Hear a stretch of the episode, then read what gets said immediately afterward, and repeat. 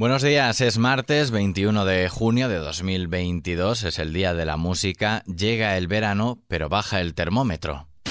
FM Noticias, con Daniel Relova. Los resultados electorales en Andalucía siguen resonando en las diferentes sedes de los partidos. Este martes, el líder del PP, Alberto Núñez Feijóo, reúne a la Junta Directiva Nacional en la que participan todos los dirigentes territoriales. En esa reunión analizarán la mayoría absoluta lograda por Juanma Moreno en Andalucía y buscar fórmulas que permitan extender el éxito del PP andaluz a futuras citas electorales. Los ánimos son diferentes en Ciudadanos. La presidenta del partido, Inés Arrimadas, anunciaba anoche el objetivo de refundar el proyecto liberal de la formación naranja antes de las municipales, ya que, según ha dicho, la marca no es percibida como útil por los españoles. Arrimadas reconocía en los micrófonos de Onda Cero estar triste tras las elecciones andaluzas. Yo estoy muy triste hoy. Es verdad que no, que en días como este, pues eh, hay que hacer de, tripas corazón, hay que dar la cara, como estamos haciendo ahora, ¿no? Hay que pues hablar con todo el mundo, escuchar a todo el mundo y, sobre todo, pues saber que hay que, hay que seguir luchando, ¿no? Y, nosotros creemos en este proyecto, en este espacio político. Sí que es verdad que lo que tenemos que hacer es una reflexión profunda porque vemos que el instrumento político, este instrumento que se creó en 2006, este partido, esta marca, llámalo como quieras, pues está muy, muy, muy castigada y no somos capaces de seducir, de reconectar, de hacer que la gente vaya a votarnos en masa. Así, Arrimadas ha manifestado que ahora toca mirar hacia afuera, cambiar y refrendar todo porque yo creo que este partido tiene que mirar más hacia afuera que hacia adentro. O sea, tiene que ser un, partido mucho más parecido a un movimiento social que no a un partido político tradicional. Tiene que refrendar todo y hay que hacer un programa con medidas muy valientes que responda a las necesidades actuales. Hay que hacer nuevos mecanismos de, comunicación. Hay que marcar nuevos equipos, liderazgo, marca, todo. Y eso tiene que estar refrendado. Y yo no, no lo voy a decidir yo, lo van a decidir los militantes. Y todo lo que haya que cambiar en ese, en ese, bueno, pues estatutariamente en la manera más abierta que podamos encontrar.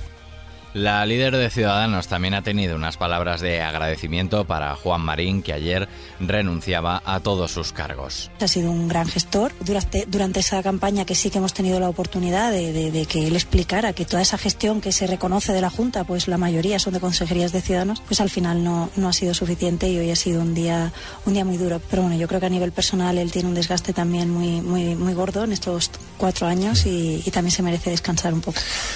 Marín dimite del partido pero mantiene su militancia, al contrario que la abogada Carmen de Rivera, histórica dirigente de Ciudadanos y una de las primeras diputadas en llegar al Parlamento de Cataluña, este lunes anunció en Twitter que se ha dado de baja del partido tras las nefastas decisiones, en su opinión, de la dirección.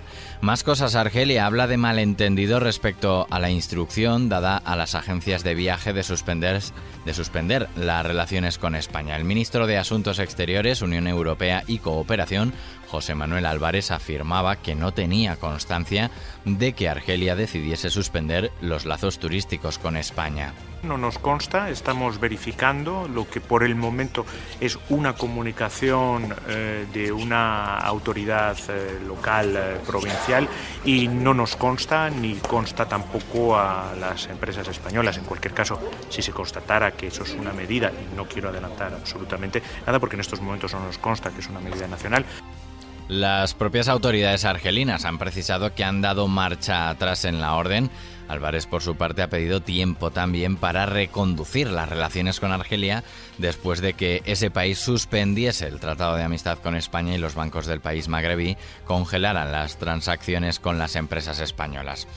Y la plaga de elecciones anticipadas en Israel no cesa. El primer ministro Naftali Bennett y su socio de gobierno Yair Lapid, ministro de Exteriores, anunciaron este lunes que propondrán una ley para disolver el Parlamento y adelantar elecciones, las quintas en poco más de tres años. El adelanto electoral se suma a otras cuatro citas electorales en poco más de tres años. Continuamos en Ucrania.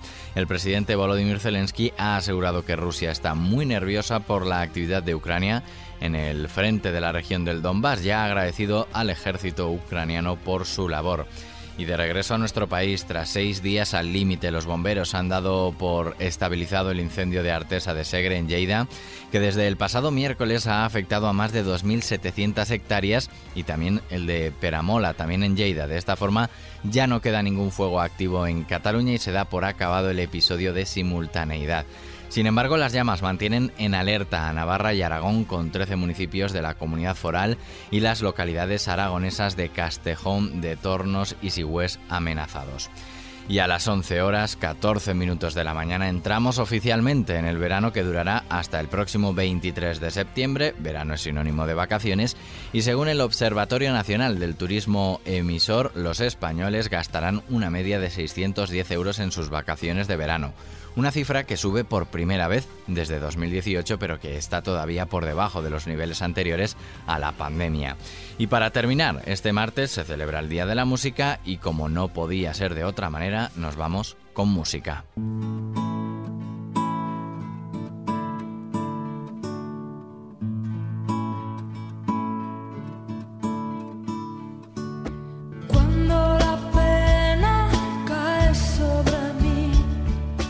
Luz Casal agotó todas las entradas el mágico directo Solo esta noche, que este lunes 20 de junio se trasladó de la Plaza del Obradoiro de Santiago de Compostela al majestuoso Teatro Real de Madrid. Dentro del ciclo Universal Music Festival, los asistentes disfrutaron de este concierto de la gallega acompañada de su banda y la Real Filarmonía de Galicia, dirigidos por el director y arreglista César Guerrero.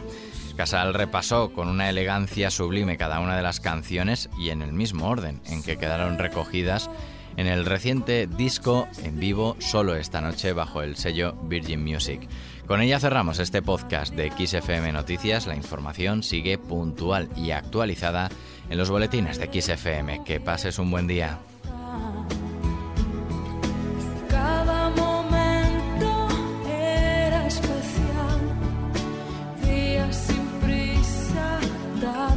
de paz. Miro hacia atrás y busco entre mis recuerdos